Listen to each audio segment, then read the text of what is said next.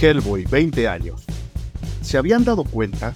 Hellboy, una de las películas más queridas por el propio Guillermo del Toro, cumple 20 años de haberse estrenado. Hellboy, una aventura adaptada de un cómic con un superhéroe en el centro de todo, llegó a los cines hace 240 meses. Cuando hacer eso, adaptar cómics y hablar de superhéroes, no era tendencia y en consecuencia resultaba mucho más difícil. Pionera en ese y en muchos otros sentidos, Hellboy es además una película pivote en la filmografía del gran Guillermo del Toro. Ahí se concentran los aprendizajes de sus películas anteriores y se ven ya los sellos que destacarán en las películas posteriores de este autor.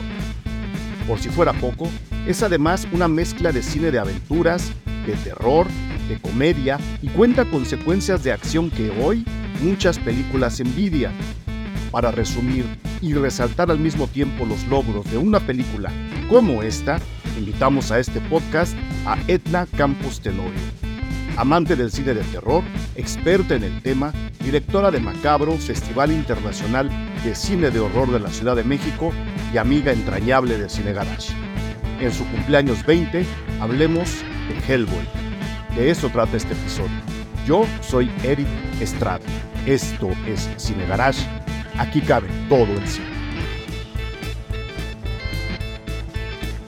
Mi queridísima Edna Campos, eh, me da un gusto enorme volver a platicar contigo para, y en especial para un podcast tan, creo, bonito como el que te va a quedar en esta, en esta ocasión. Lo digo porque Hellboy es una película bien bonita, la, la revisé para este podcast. La película, como dije en la introducción, está a punto de cumplir 20 años de haberse estrenado, ¿no? Que, parece que, que, fue ayer. La iba yo a revisar una vez, terminé viéndola dos veces. O sea, la acabé y la volví a empezar. Entonces, eh, y cuando, cuando pensé a qué podemos invitar, yo la verdad creí que eras una de las mejores opciones para esta, para esta ocasión. Eh, fuiste la primera invitada y por supuesto eh, dijiste que sí, aquí te tenemos de vuelta en los micrófonos Garage. Me da mucho, mucho gusto, Edna, saludarte de nuevo. Bienvenida a Cine Garage.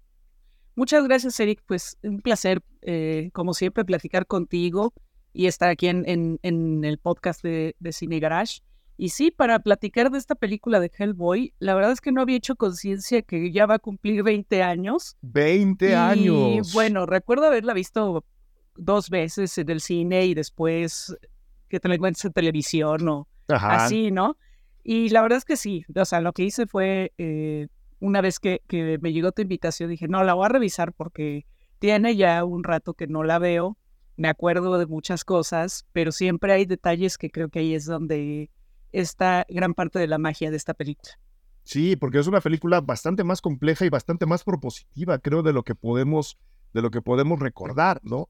Eh, no sé por dónde quieras empezar, pero a, mí, a mí las propuestas de Hellboy me llegan por muchos lados y lo, lo dice el propio Guillermo del Toro en, en el libro eh, Su cine, su vida y sus monstruos que hizo Leonardo García Sao. Él mismo lo dice, hacer Hellboy, que es una película adaptada de un cómic y una película sobre un superhéroe, hacer una película de esas hace 20 años era nadar contra corriente. No, la película, las películas basadas en cómics no son lo que han sido hasta ahora y los superhéroes no eran para nada lo que son ahora. Era bien complicado levantar un proyecto así.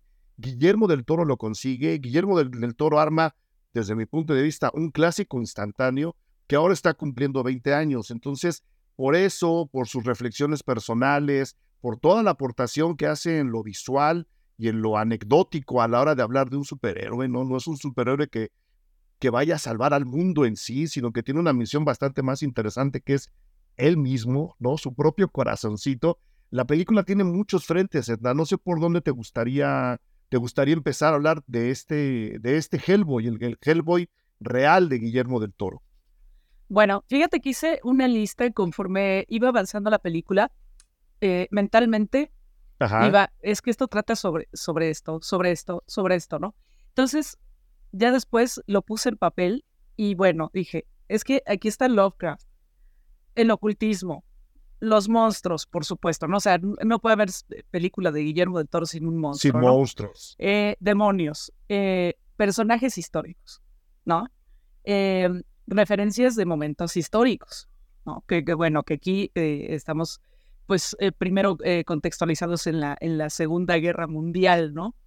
Y, bueno, pues este personaje que es Rasputín, que, bueno, pues es, creo que es uno de los personajes más, este, posiblemente más complejos que hay eh, a nivel de historia y todo, la, la eh, todo lo que se ha generado alrededor de, ese personaje, ¿no? Desde todas estas teorías de conspiración hasta, bueno, lo que en realidad fue, pero eh, creo que eso es lo que toma, digo, desde, desde el autor del cómic, Mike Miñola, pues ahí, bueno, ya aparece Rasputin como, pues, el primer enemigo, digamos, de Hellboy, ¿no?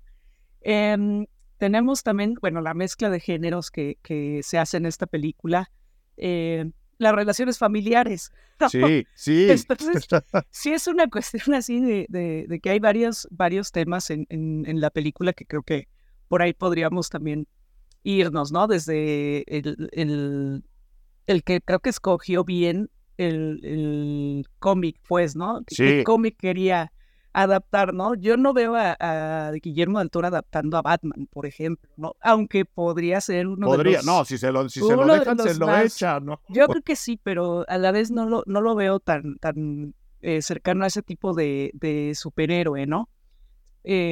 definitivamente, pues tenía que escoger un monstruo, ¿no?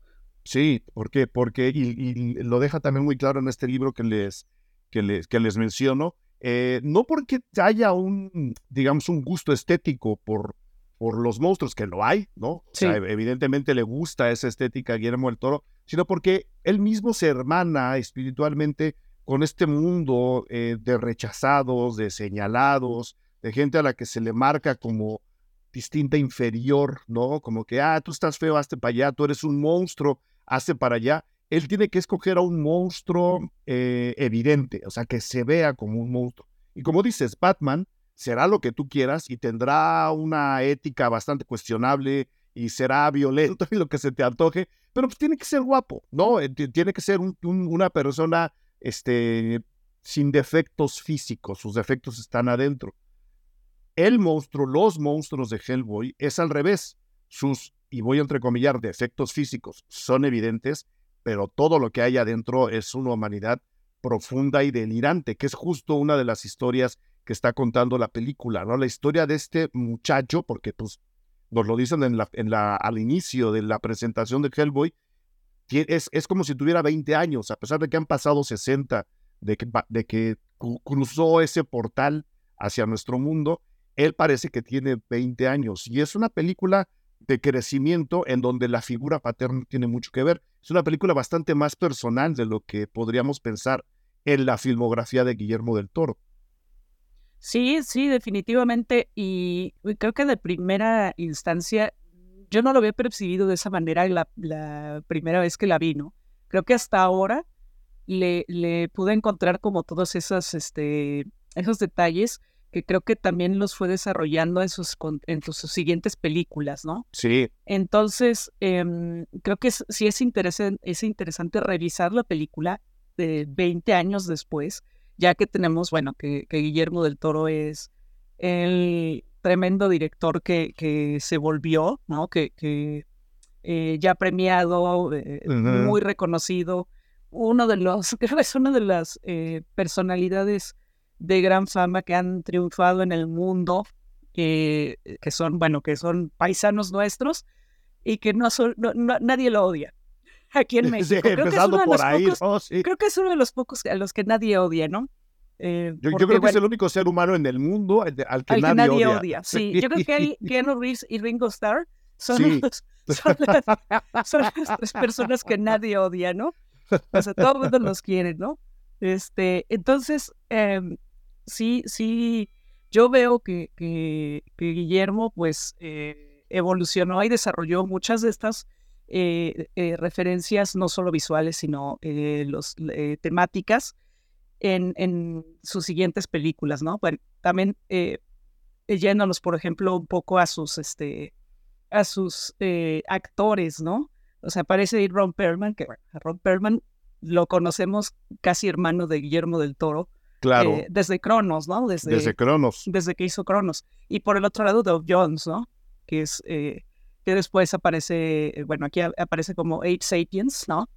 Y en, en el laberinto del fauno aparece, bueno, pues es el fauno, ¿no? Él es el fauno, Entonces, exactamente. sí vemos ahí que, que, que, le dio continuidad. Y la verdad es que una de las cosas que sí me parece muy, muy admirable de él es cómo ha sabido jugar con, digamos, con el mainstream de hollywoodense y hacer el cine que él quiere hacer, ¿no? Usar el, usar el dinero que le puede otorgar a un director o, a un productor eh, el estar dentro del, del, mainstream hollywoodense, ¿no? Pero poder hacer el cine que él quiere. Eso sí me parece que difícilmente un director puede hacerlo ahí, ¿no? Sí, no, él, eso, lo pone a la altura de gente como Scorsese, ¿no? Mucha gente diría, claro, ese Scorsese, el pide dinero y se lo dan. No. Claro, es Guillermo el Toro, el pide dinero y se lo dan. No. La forma del agua, que es una película posterior a Hellboy, eh, le dieron menos de 20 millones de dólares. No le quisieron dar más, no pudo conseguir un dólar más y armó una película que se ve, y lo dice él mismo, como si hubiera costado 120 millones. No es para él sencillo levantar los proyectos. Y para él, y para, para como, como ejemplo, eh, una anécdota que él cuenta justo durante el proceso de creación de Hellboy, él empezó a escribir el guion desde el 98. O sea, no es, como dices, es un proceso creativo que le lleva mucho tiempo y quizá por eso está salpicado de tantas cosas que él ha vivido y probablemente por lo mismo sea una película pivote en su filmografía, en donde se junta mucho de lo que había hecho y hay mucho de lo que va a hacer después, ¿no? Como, como, como lo dijiste. El ejemplo que yo voy a dar para que vean el nivel de cine personal que él hace con el dinero, poquito dinero que le da Hollywood, justo la aparición de Ron Perlman. O sea, Ron Perlman había trabajado con él en, en Cronos Stemblade 2 también, ¿verdad, Edna? Sí, me parece que sí. Hasta donde recuerdo Stemblade 2. Sí. Y justo por estar en Blade, en Blade, en la segunda parte, en la que dirige Guillermo el Toro, es que convence al productor para que él sea Hellboy. Todos los estudios a los que les presentó la película, todos le dijeron, sí, la hacemos, pero no queremos a Ron Perlman en, el, en, el, en el papel. Y él dijo, si no es él, no hago la película. Y si no es él, no es Hellboy. Ya lo comprobamos después con el remake que hicieron hace poquito. Sí, no, no, no. Y, a mí, y, digo, y el, el, el actor que digo, el, actor que hace eh, el nuevo Hellboy, por decirlo de alguna manera, a mí me cae bien. ¿eh? sí, no, no, es, muy bueno, y pero, es muy bueno. Pero ganarle el carisma que así que, desborda eh, Ron Perlman en, Hellboy, o sea, creo que es muy difícil, ¿no? O sea, es, también eso pensaba, ¿no? Que tiene un gran casting la película, ¿no? Sí, o sí, sea, sí, sí todo te, generas una empatía bárbara con todos, ¿no? Hasta con los malos, ¿no? Sí. hasta, con los, hasta con los villanos de la película, eh, o sea, están muy bien, ¿no? Están muy, muy bien, muy bien, muy bien este, caracterizados, muy bien escogidos. Nomás por, no, por no dejarlo fuera es David Harbour, el otro. David el Harbour, otro, exactamente. El otro Hellboy, pobrecito, le tocó un paquete bien grande. sí, sí, sí. Bien, bien grande, estaba bien complicado y pues, no, no salió, no por su culpa, sino Creo que la producción no entendió todo lo que Guillermo el Toro depositó en un personaje como Hellboy y creyeron que era nada más cambiarle el disfraz y pues no. O sea, hay, mucho, hay mucho ahí abajo. Mencionabas a Lovecraft, eh, Edna. Eh, cuéntale a la gente, a los que ya vieron y a los que no, porque nada más voy a dar el dato. Eh, eh, perdón que me largue tanto, pero, pero es que hay muchas anécdotas contadas por el propio Guillermo el Toro alrededor, alrededor de la, de la, de la película. Este, está Lovecraft por un lado. Ah, lo que iba a decir. Y creo en parte esa es la intención de hacer este podcast a estas alturas. Se pudo haber hecho hace cinco años, cuando la película cumplía, cumplía 15.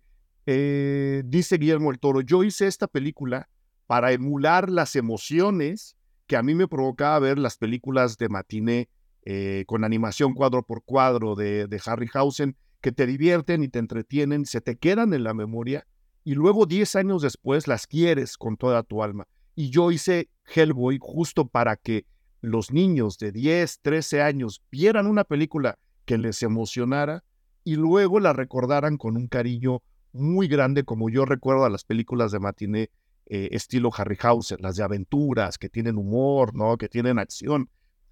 Y habiendo dicho, dicho eso, tiene mucho sentido que ahora le digamos a la gente, ¿se acuerdan de Hellboy? Pues ¿qué creen? No se acuerdan de Hellboy. Hay muchas cosas ahí atrás que vale la pena platicarles y una de esas creo que es la dosis de, de H.P. Lovecraft que tiene, no sé si sutilmente o subliminalmente o muy evidentemente la película. Edna, ¿tú cómo ves a Lovecraft dentro de Hellboy? Bueno, fíjate que, sí me fue un poco a la referencia. Eh, honestamente, yo no soy muy de cómics, pero me puse a revisar más o menos eh, todo lo que tenía que ver con el cómic de, Hellboy, lo más, que, lo más que pude, y encontré que justo Mike Miñola eh, tenía influencia de Lovecraft, tenía influencia de Edgar Allan Poe, y que quería ser un personaje como Indiana Jones. Entonces era como una mezcla, ¿no? Era una mezcla de, de, eh, Hellboy es una mezcla de todo esto, o sea, de, de, de, alguna manera de, de lo que hubiera salido si se hubieran mezclado eh, los tres eh, autores, ¿no?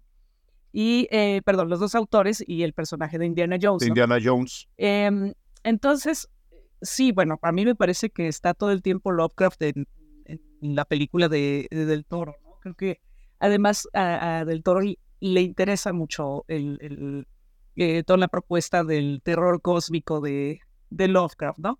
Y que es justamente esto, ¿no? Que se abren los portales y eh, pues aparecen estos seres, estos monstruos que normalmente tienen tentáculos, ¿no? Tentáculos. O sea, si, si revisamos muchas, muchas eh, de la filmografía del género, vamos a encontrar referencias por un montón de, de películas, ¿no? Que a lo mejor ni siquiera nos imaginábamos que, que eh, venían de la imaginación de Lovecraft. Claro. Pero bueno, por ejemplo, ya que platicamos en otro, en otro, este, en otro podcast, hablamos de, de la cosa, ¿no? Sí. Que también tiene ahí ese, ese, ingrediente. Ajá. Entonces, em, ahí aparece, ¿no? Desde el principio, en el que, pues, en el que llega Hellboy, ¿no? Que, que llega de, digamos, de, del otro lado, dicen Del otro lado, sí. Del, del otro lado, dicen ellos, y, y llega, bueno, pues a, nuestro, a nuestro universo, ¿no? Y bueno, pues que la idea es justamente que se vuelva a abrir ese portal, porque ese portal va a dejar entrar al más grande demonio, ¿no? Y, y que va a acabar con la, con la humanidad. Aunque el más grande demonio que tenía que entrar en realidad se quedó y se convirtió en un, este, en un chavo este, eh, muy, este, digamos, mala leche, ¿no? Pero al mismo tiempo muy buena persona. Gandaya. Pero una buena persona, sí. Sí, es, sí, un, buen gandalla, digámoslo así. Sí, sí. Que es, que es justo la... Es, justo la es un Exacto, rebelde. Es como adolescente rebelde, ¿no? Pues tiene, tiene 20 años, es un adolescente tardío, ¿no? E, e, sí, es, como el que, le da, el que da los cocos en el, este, en la, en, la prepa, ¿no? sí, justo, sí, justo que te cae mal, pero a la vez te va a defender.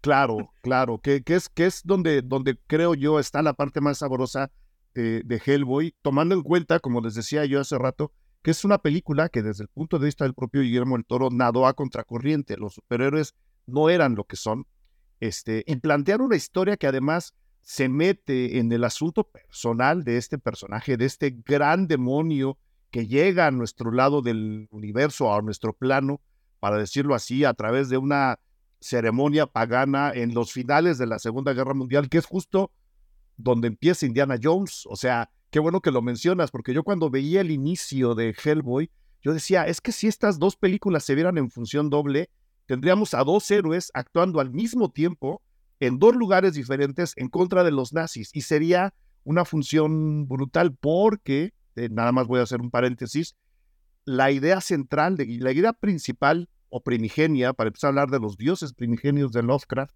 este, la idea primigenia de, de Del Toro era que toda la película ocurriera como si hubiese pasado en los años 40, finales de los, de los años 40, es decir, donde ocurre Indiana Jones, ¿no? Ya luego no se pudo, le, le querían recortar la lana y la hace como, como, como, como la vemos ahora.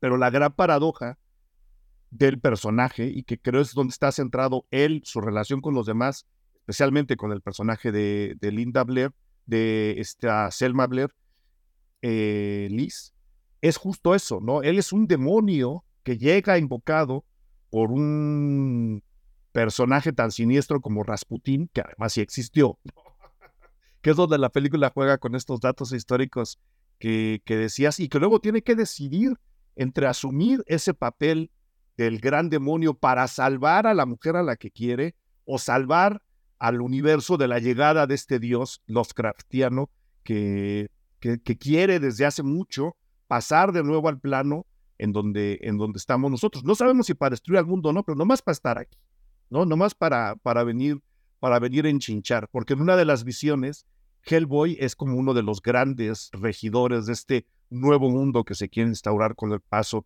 de un plano, de un plano al otro. ¿Tú habías pensado este paralelismo, más allá de lo que mencionas, del, del origen propio del personaje, este paralelismo, por lo menos en las secuencias iniciales de, de Indiana Jones y de, y de Hellboy, yo ahora que lo vi dije, es que es el arca de la alianza en contra de, de, de Hellboy, ¿no? O sea, podríamos ver las películas en paralelo.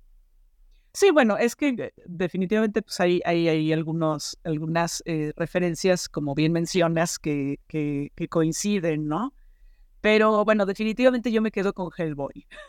¿Te gusta, más, que el... A mí, también, la verdad. Me gusta más el personaje de, de Hellboy que en sí de, de, Indiana Jones, ¿no? Y bueno, tiene, obviamente tiene que ver que es mucho más oscuro, ¿no? El, claro. Eh, desde el origen, desde el, el, que además, bueno, él es un, este, es como un agente del gobierno, además, ¿no? Sí. Porque es, eh, está en una agencia, era la agencia de investigación paranormal. Entonces, bueno, eh, eso también es, es, muy gracioso, ¿no? Es, eh, digo, estamos hablando de un universo fantástico, pero también creo que todo lo que sale ahí alimenta, es, es lo que muchas de las teorías de, de conspiración consideran que es real, ¿no? O sea, que existen agencias que están ocultas ante todos y que están conspirando y están lidiando con cosas que, que no nos enseñan desde ovnis o este, monstruos o demonios y cuestiones así, ¿no? También, los hombres de negro. Los hombres de negro, ¿no?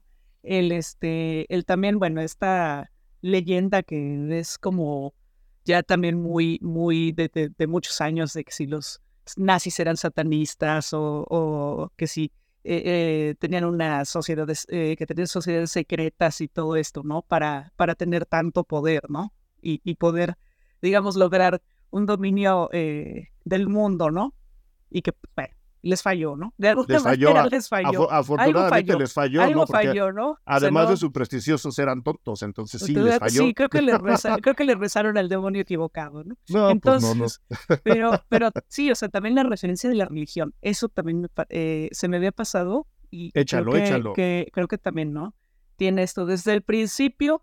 A desde mí se me hizo bien bonito eso. Sí, o sea, desde que abre la primera toma que vemos es un crucifijo, es, perdón, no un crucifijo, un este, un, Un Cristo, Cristo. ¿no? Fue Cristo, así de, de, de este, de, de esos como de que están en un panteón, que pueden estar en un panteón o pueden estar en una iglesia católica. Ajá.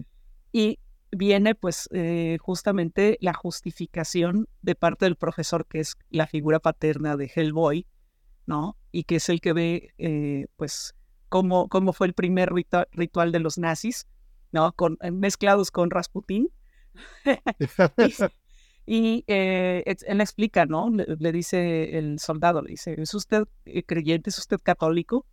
Y sí, pero esto no tiene nada que ver con el catolicismo, ¿no? O sea, con mis creencias. Eh, y posteriormente, pues, eh, usan muchos, eh, digamos, no recuerdo cómo les llaman, pero son estos, este... Las reliquias, ¿no? Y, la re y, son como reliquias, exactamente, uh -huh. ¿no? Que es algo, que es algo bien, bien bien padre de la, de la, de la, película, que según yo luego se fue perdiendo en el Hellboy 2 y creo que ya el, el, el nuevo, el del 2019, creo que ni rescató uh -uh. justo este juego entre, entre la superstición católica y la, y la superstición pagana, ¿no? Y que, que, que, es el equivalente, y tú, tú lo podrás explicar mejor, al decirte los hombres lobo mueren con balas de plata. Bueno, Hellboy tiene sus, sus reliquias, ¿no? Y tiene sus, sus pequeños rosarios el, el dedo meñique el de San no sé qué, que te va a proteger. Es, uh -huh. Y eso lo vincula muy directamente con esto que te acabo de decir, con, con, con este juego entre las supersticiones y las creencias y las religiones que efectivamente el cine de terror tiene. O sea, sí. Hellboy, Hellboy no usa balas de plata porque no está matando hombres lobo, pero tiene un equivalente, ¿no? Así es. Y, y bueno, creo que también esto es algo que, que, vemos en el cine en general de Del Toro, ¿no? Eh, si recordamos un poco Cronos, eh, el, el, aparatito, no, el, el, escarabajo este que era el, el, que era el que tenía la magia, digamos. Sí, sí, sí. Em, estaba escondido en un, en una figura em, virreinal de un arcángel, ¿no? Entonces, siempre está por ahí presente todo eso y eso creo que es una gran referencia también a la, pues a la cultura mexicana, ¿no? O sea, eh, que de alguna manera seamos o no religiosos y está ahí, ¿no? Está presente, pues sí, el, e, esa colonización a través de la religión, ¿no? Definitivamente. Esa, esa, mezcla de, de, creencias. Eh, ¿Qué más había en tu lista, Edna? Se, me escapa un punto ahí que me, que me interesaba o que tú quieras desarrollar. Bueno, este, habíamos hablado ya de los personajes históricos, de los momentos históricos. Ah, bueno, hay, hay también eh, el personaje de Carl, ¿no? El, el, el que es el, el, asesino, el super asesino nazi, ¿no? Ajá. Que, que también es, es otro personaje que me parece que aparece en todos, en, casi toda la filmografía de, del Toro. Carl y son... Exactamente. Personajazo, cuéntame. Además es un personajazo, pero además tiene una característica que vemos muy recurrente en el cine de Del Toro. No habla. No habla, exacto, exacto, sí. O sea, eh, es, el, es el, obviamente es el mejor guerrero, ¿no? Del, de parte de los villanos. Pero, eh, y bueno, son los que regalan, digamos, las mejores secuencias de acción en la película, ¿no? Pero a mí me gusta mucho esto de, de, ciertos personajes de, Guillermo del Toro, ¿no? Que no digan nada, no dicen exacto, nada, Exacto, como, como, como cuáles, porque eh, eh, en el laberinto del fauno, pues el fauno sí habla, ah, pero el hombre este de las palmas. Ese no habla. Ese, no, habla. Que, pero bueno, en Cronos la niña no habla. Ah, bueno, sí, en, en Mimic también hay una niña que no habla. Que no habla. Que se comunica con las, este, con las cucharas, ¿no? Tienes toda la razón, sí, sí, sí. sí, sí, eh, bueno, la, en la protagonista de... Eh, la forma del agua. La forma del agua. Es, la, es muda La protagonista es muda. En, en, El Espinazo del Diablo, Santi, el fantasma, tampoco, habla. Tampoco habla. Sí, o sea, siempre hay, hay como un personaje, ya sé que sea muy importante o que sea casi incidental, pero no hablan pero de entre todos, creo que el único que no habla que está del lado del mal es, este. este. Es este. O sea, todos los demás este. son, son como, sí, personajes callados, pero que como que están metiéndole onda al asunto para ayudar a que, la, a que, a que el bien se imponga, por decirlo de alguna manera. Las películas de, de, Toro son todo menos maniqueas, pero al final de cuentas, ¿no? Sí estamos buscando, y creo que en Hellboy lo dicen, estamos buscando la instauración del bien. El único que está parado del lado siniestro es este Cronen, ¿no? E, este, este nazi, eh, ¿cómo, cómo, cómo, lo describen? Eh, adicto, bueno, eh, masoquista en extremo le llaman, ¿no? Le llaman masoquista en extremo, es decir, él mismo se inflige heridas y cuando tú lo hieres le estás provocando placer. Es una cosa súper siniestra, súper, súper macabra. Sí, sí. Y esto que se da, se da cuerda en el corazón, ¿no? Sí, porque su sangre ya se volvió arena, sí. Entonces tiene que dar cuerda para tener este, para tener eh, vida, digamos, ¿no? Sí, sí, la verdad es que es un personajazo, ¿eh? Sí. Y, el que tenga la máscara, ¿no? Sí. no, no eh, oculte su cara tras máscaras, pero máscaras de gas, ¿no? Sí, sí. Este, a, mí me, me, me, causa mucha inquietud, ahora te digo que la vi dos veces. Como dices, no habla, pero hay un momento en que se ríe y se ríe y se ríe de Hellboy, ¿no? Y es uno de los momentos de verdad que más miedo me provocan en, en, en, el cine de aventuras, ¿no? Porque sí, Indiana Jones tiene que ver con lo sobrenatural de, pues, en algunos en algunos momentos y hay muchas aventuras que tienen que ver con supersticiones y ceremonias raras. Aquí hay ceremonias, ¿no? Y todo lo que ustedes quieran, pero ese momento en el que este personaje en particular se ríe, que es una risa diseñada en sonido de una manera súper, ¿cómo le puedo decir? Muy ingeniosa por un lado, porque yo sé lo que trabajó Guillermo del Toro, la, el sonido de esta película, y por el otro lado, con mucha mala leche, o sea, sí, sí, te, sí te enchina y sí te, te, te, medio detiene el pulso. Ese momento en que se ríe, a mí se me hace un personajazo. ¿A ustedes les gusta el cine de terror?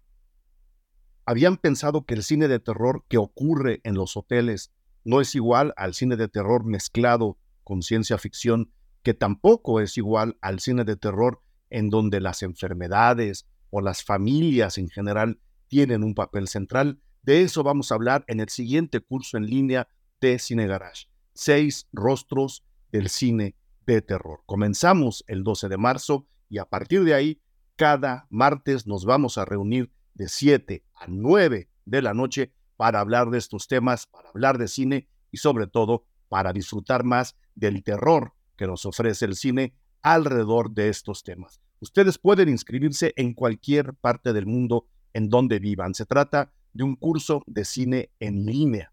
Los informes, el temario completo, lo pueden pedir en este correo electrónico. Apunten joaquín.cinegarage.com.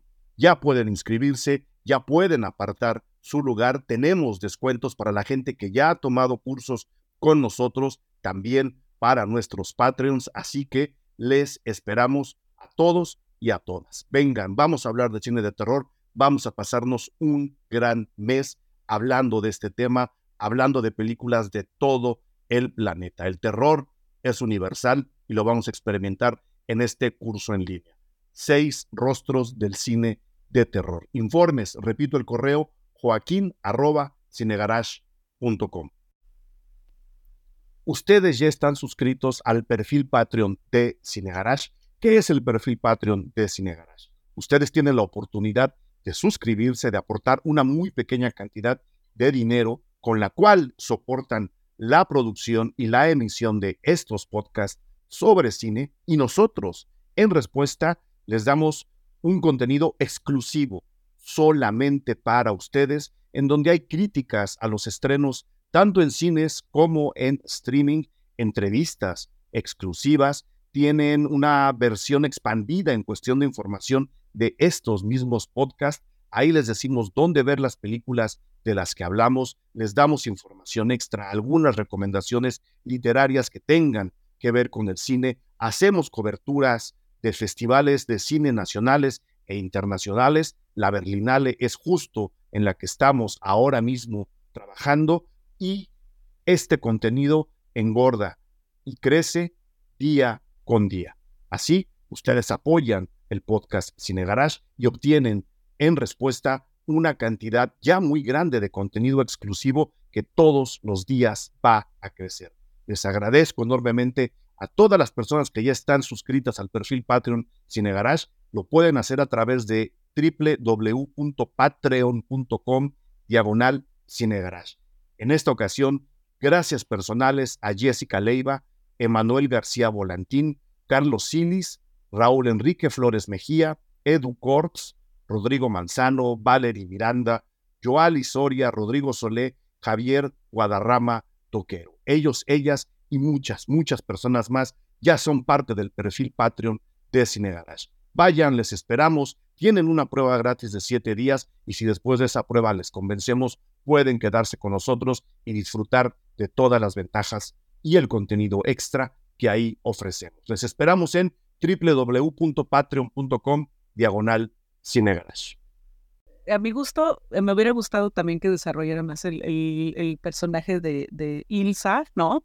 Que era la, la, ah, la compañera de la compañera de Rasputin, ¿no? Que también es esta, eh, pues bueno, sí, un poco estereotípica nazi alemana, ¿no? Así mala, mala y este, y bueno, eh, cizañosa, ¿no?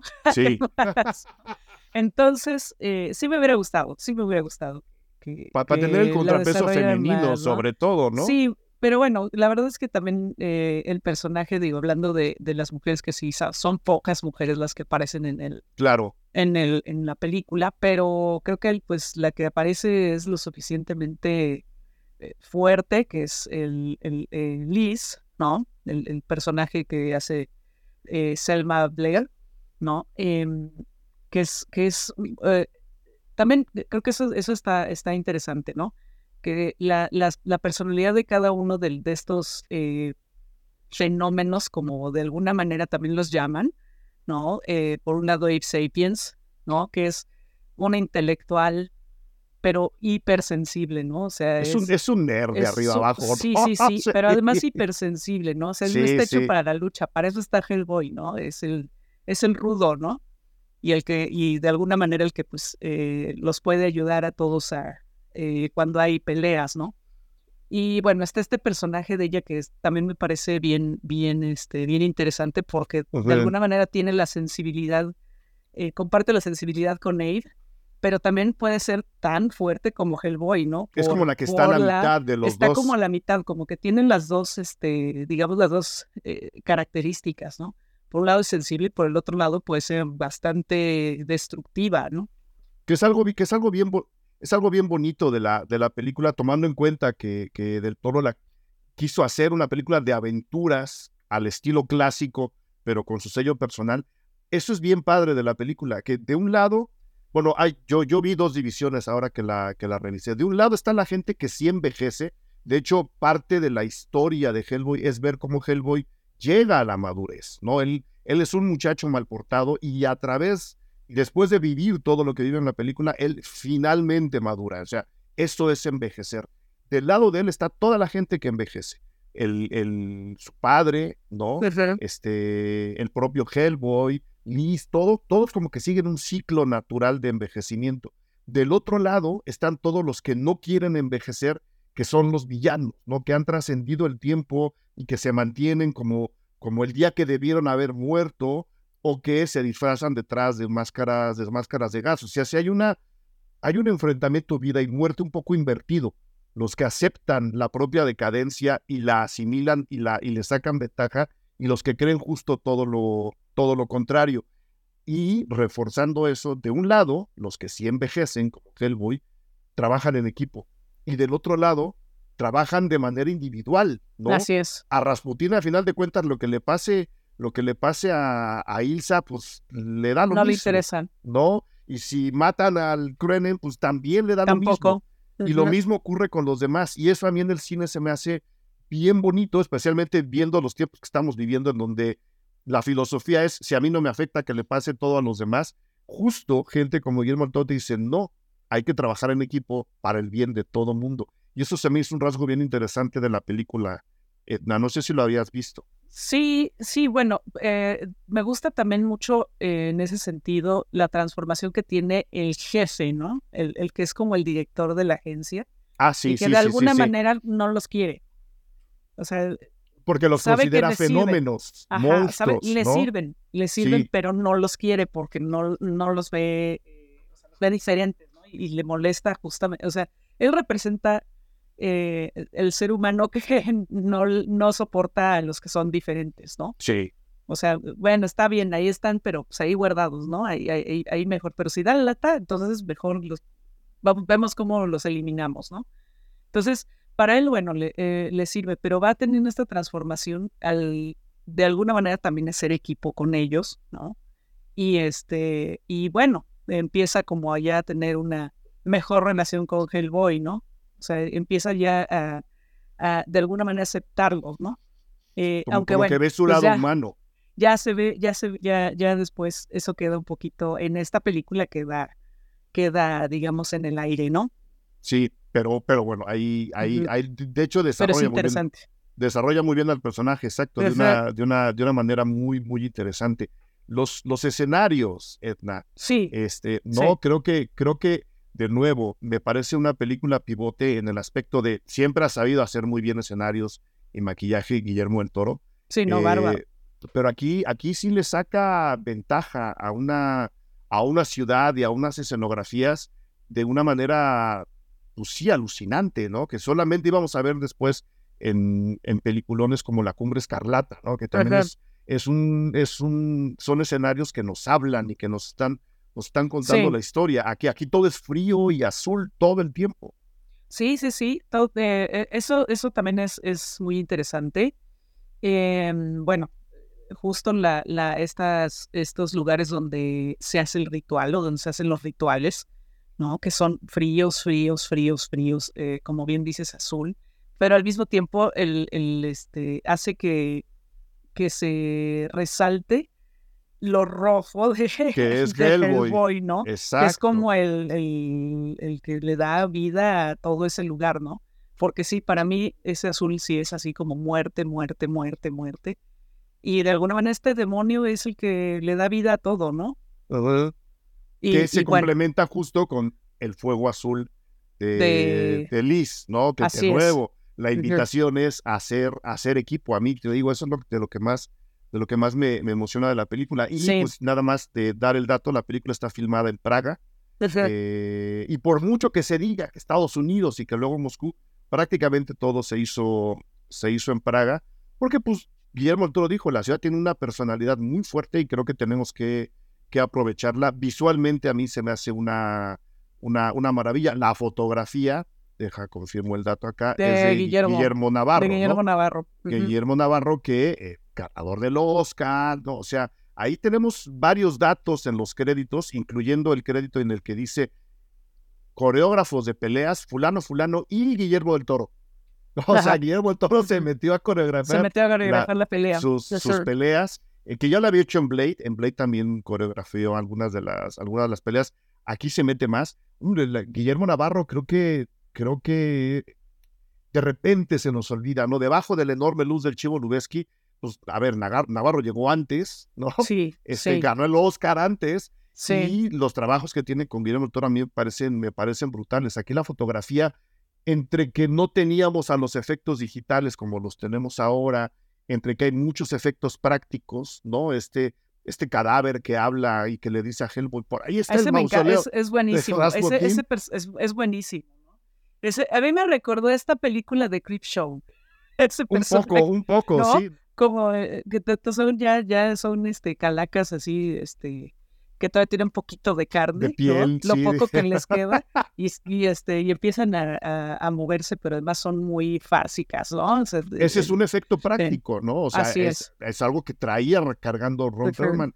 Esconder esos efectos encima de los retoques digitales, como la mano de piedra de Hellboy, es un trabajo de fotografía bien difícil. Sí, estoy de acuerdo. Y este, y, bueno, la otra cuestión que iba a decir eh, justo sobre eso es que yo siento que la película no se ve vieja. No, para nada.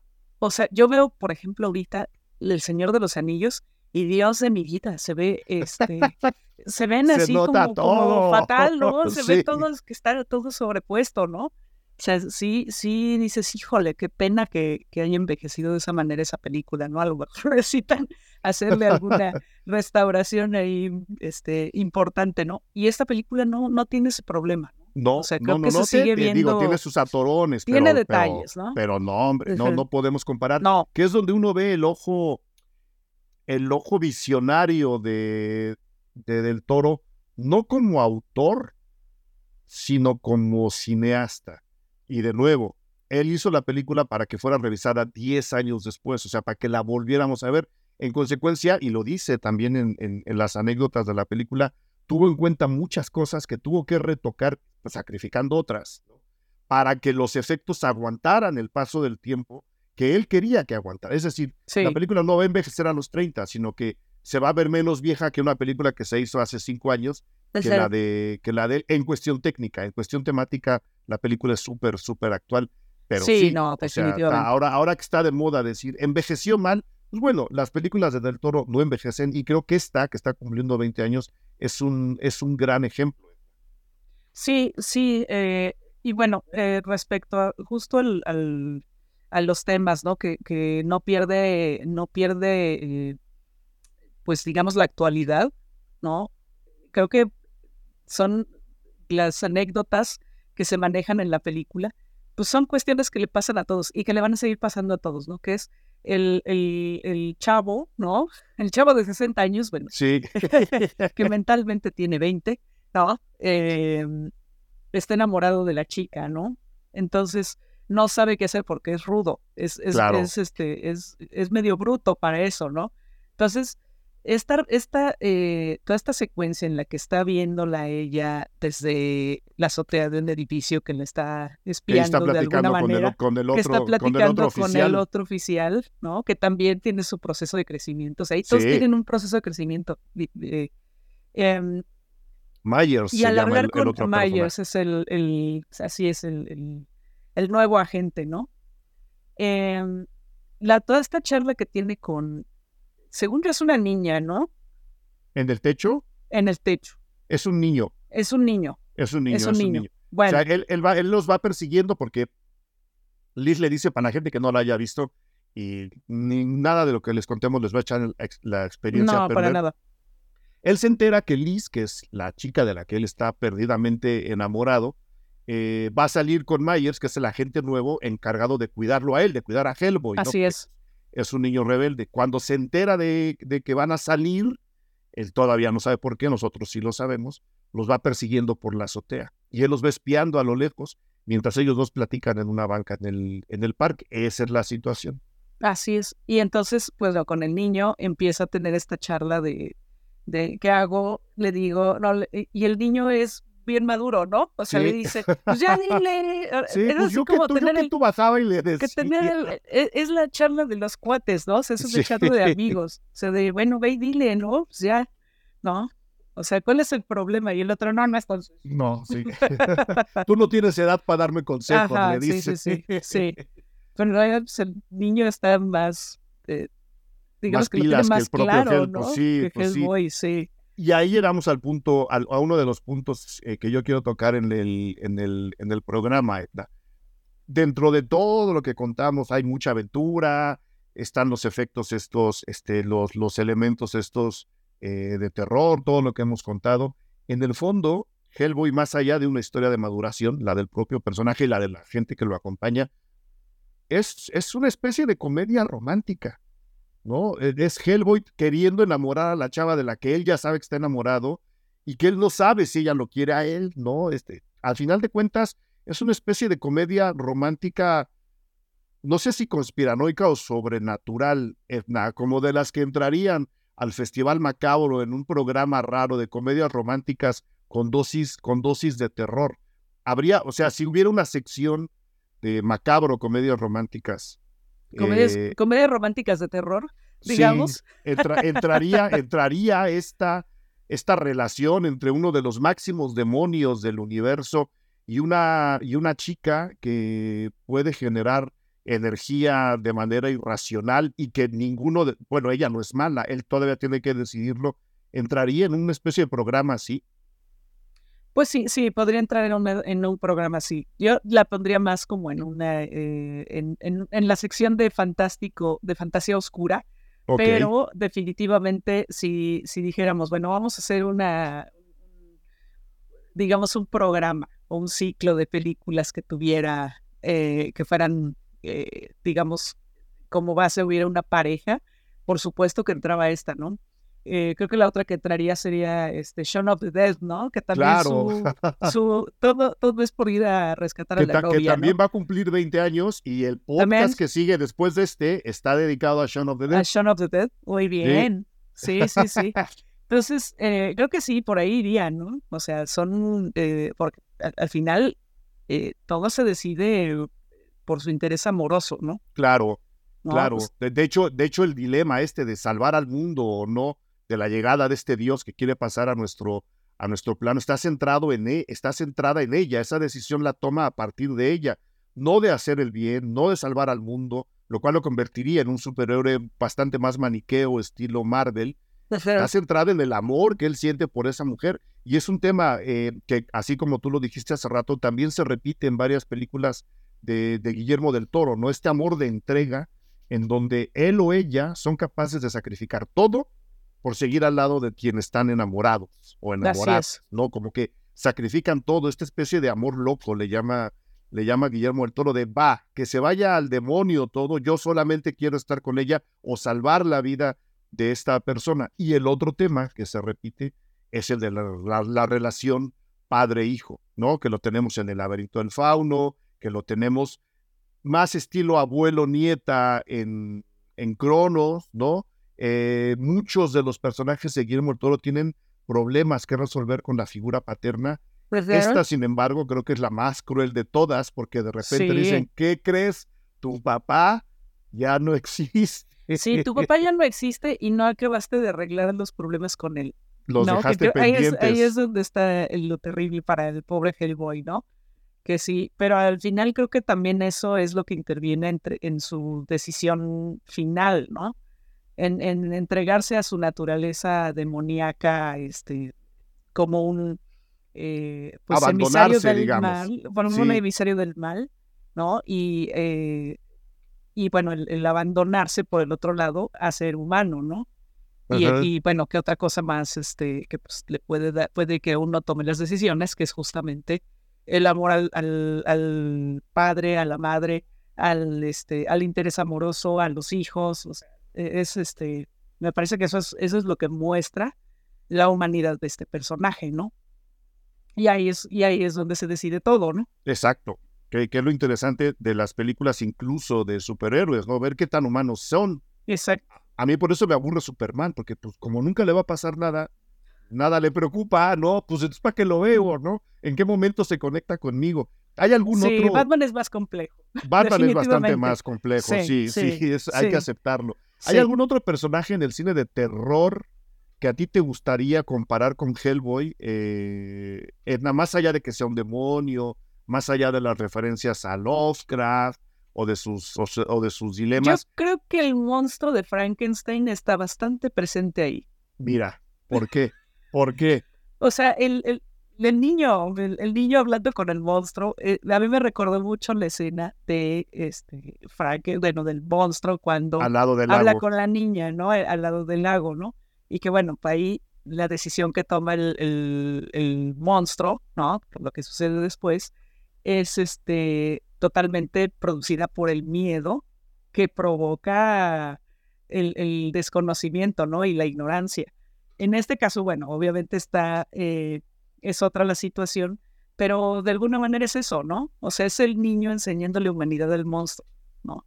Y, nosotros viendo la humanidad del monstruo a través de lo que está haciendo el niño. A través de lo que está haciendo el niño, exactamente. Entonces, por eso eh, sí creo que, que por ahí está presente justamente ese, esa referencia ¿no? al cine clásico de terror en, este, en, esta, en esta secuencia del niño y, y, Hellboy, ¿no? Ajá, un, un, personaje que además, eh, Guillermo Toro lo ha dicho, ha influenciado mucho su manera de escribir, de filmar, de concebir el propio mundo. Hice un, hice un podcast con Sergio Guidobro justo sobre la relación, en este caso, de Guillermo el Toro, Frankenstein y Pinocho, ¿no? Porque se acababa de estrenar el Pinocho de, de Guillermo del Toro, que también se me hace otra barbaridad de, de, película. Aquí está presente, gracias a Edna Campos, otra vez, el fantasma, el fantasma de, Frankenstein, En, sí, sí, sí. En la, visión de Guillermo yo del Toro. Ya, yo ya quiero ver qué es lo que va a pasar con eso, ¿no? Que, que justo es el, proyecto que está trabajando este, actualmente, ¿no? Claro, su, Frankenstein.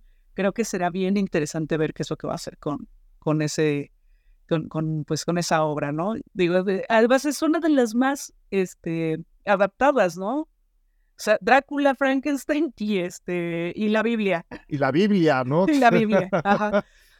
No, no, más que Drácula y Frankenstein sí existen y nada en la Biblia. No, no es cierto, no es cierto, es broma. No, yo no sé. Ni, Drácula ni Frankenstein existen. Yo no sé, yo estoy del lado de Eric. Sería, sería el Frankenstein después de cuánto? O sea, va, va a estar en una lista larguísima, larguísima.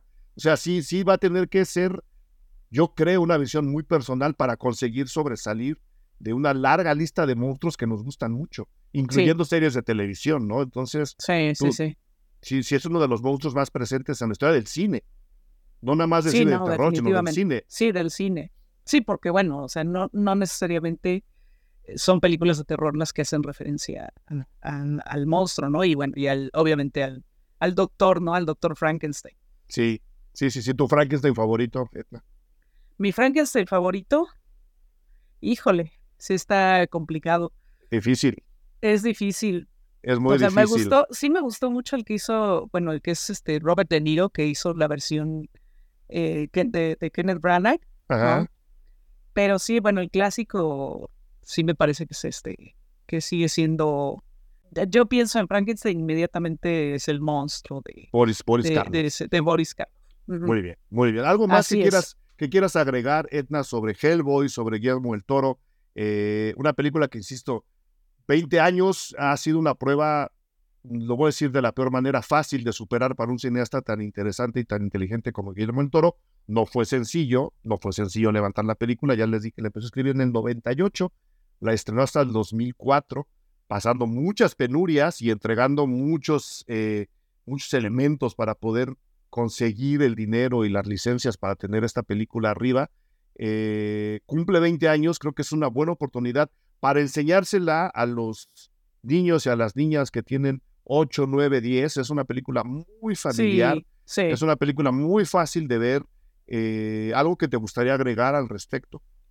Pues bueno, eh, ayer me di cuenta que duraba dos horas la película. Dos horas y, y no se siente. Y no, se siente. No, no, no, no, no. No, no se siente. Eh, fluye muy bien.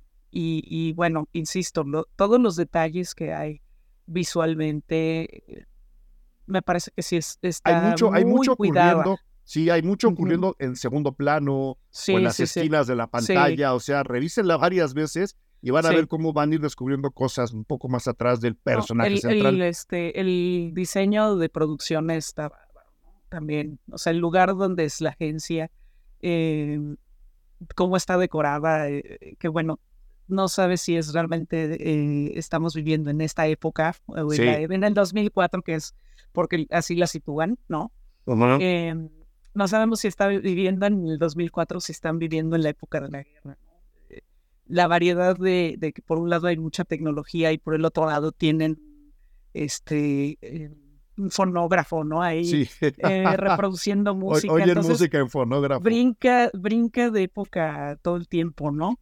O sea, es, es, eso es lo que está también fantástico, ¿no? Y bueno, obviamente que no puede faltar el metro, ¿verdad? Claro, no, no, ahí, su escena del metro ahí está. Metro y las, este, las alcantarillas, ¿no? Que también es algo que le encanta eh, trabajar a Guillermo del Toro, ¿no? Como, como escenarios y bueno, que ya al, aparecer tanto en, en sus películas, pues definitivamente hay una razón, ¿no? Sí, y habrá, habrá que verla a la hora de, habrá revisar, que verlas. de revisar la película. Edna Campus, mil gracias de verdad por haber venido al podcast eh, Cine Garage. Eh, del festival, las redes del festival, tus redes, dónde puedes seguirte, preguntar a la gente qué va a pasar, qué se puede saber a, través, eh, a partir del festival.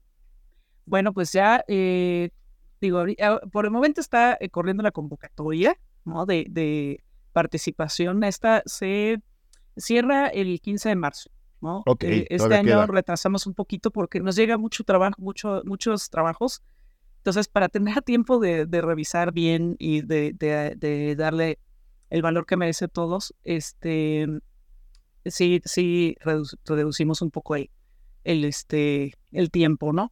Y eh, bueno, eh, el festival, por supuesto, pues en agosto, ¿no? El, eh, a finales de, del mes. este año será del 22 al, de agosto al 1 de septiembre. Pues Ahí las salas eh, van, van a variar algunas, pero la mayoría de las que son este, las habituales, ahí va a estar, ¿no? O sea, la Cineteca, por supuesto, el Chopo, todas estas salas. El, Festival Internacional de Cine de Horror de la Ciudad de México. Exactamente, eh, Macabro.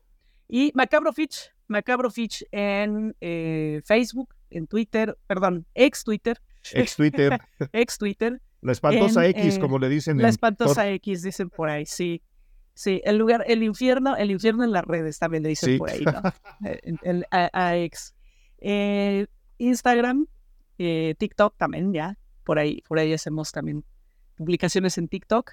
Y bueno, eh, mis redes son Edna C. Tenorio, tanto en Twitter como en, en Instagram. Todavía les sigo diciendo Twitter. Se me, se, me, se me olvida que ya es una espantosa X. Pero bueno, ahí, ahí por supuesto, este, pues platicamos, ¿no? y y la gente que quiera ahí hacer comentarios y eso, con todo gusto. Muy bien, muchísimas gracias, Edna. Gracias a ti, Eric. Muchas felicidades por el proyecto que sigue creciendo. Ahí estaremos este, gracias. este verano para ver cine de horror. Ahí vamos a andar. Y viva, a ver, a ver, a, ver si nos dejan pasar Hellboy en, en algún macabro ahora que cumple 20 años. En este. deberíamos, de, deberíamos de programar Hellboy. Estaría bonito. vamos a tramitar eso. Yo, yo iría y con, con palomas gigantes. Irías a presentarla. Si quieres, no, yo, me la he hecho. Presentarla. Yo me la he hecho. Si me dejan entrar, yo me he hecho la presentación. Bueno, pues vamos a, vamos a buscar la película para que, para, porque sí, sí merece, lo merece. ¿Verdad? Merece. ¿Verdad? Sí. Estaría bien divertido, estaría bien divertido. Nos vemos después, Edna. Mil gracias. Nos vemos, Eric. Saludos a, todo a todos los escuchas de Cine Garage. Gracias por escuchar Cine Garage. Si nos escuchas en Apple Podcast, regálanos una reseña para que más gente descubra este podcast. Suscríbete a Cine Garage siguiéndonos donde sea que escuches este programa para enterarte de nuestros próximos episodios. Cine Garage es parte de Sonoro. Ingresa a sonoromedia.com para escuchar más de los podcasts que aquí se producen.